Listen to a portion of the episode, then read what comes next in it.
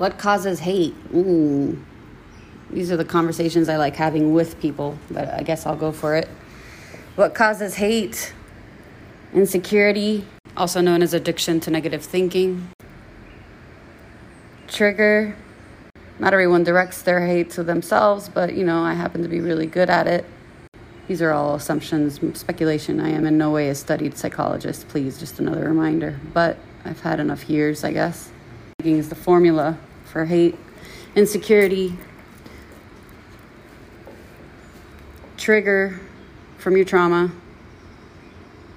And then the, the third miracle uh, is w- whether you outsource or not. And if you outsource your hate, yeah, you're an asshole. No one's gonna want to associate with you. Now, for me, there's like all these different levels. If you're gonna outsource your hate, do it verbally. You might get hurt, but honestly, try to keep it verbal as much as you can. And that's, you know, of course, where we would enter into the importance of monitoring our censorship. We're all too riddled with trauma and we can't take certain comments to the point where, you know, cancel culture becomes an okay thing.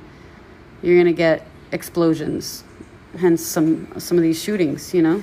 I mentioned their cover-ups for some kind of operation, but kids shooting kids that's real. I mean, I'm, posing as this person trying to solve society, and I'm no way do I truly believe that. Otherwise, I'd have like 50 books by now, and you guys would be calling me out on how rich I am. I'm just a person that happened to choose to study this all of a sudden because it's happened to me so much. I have a passion for justice. I have a passion for compassion. I have a passion also for humans, believe it or not. it's, it's been interesting.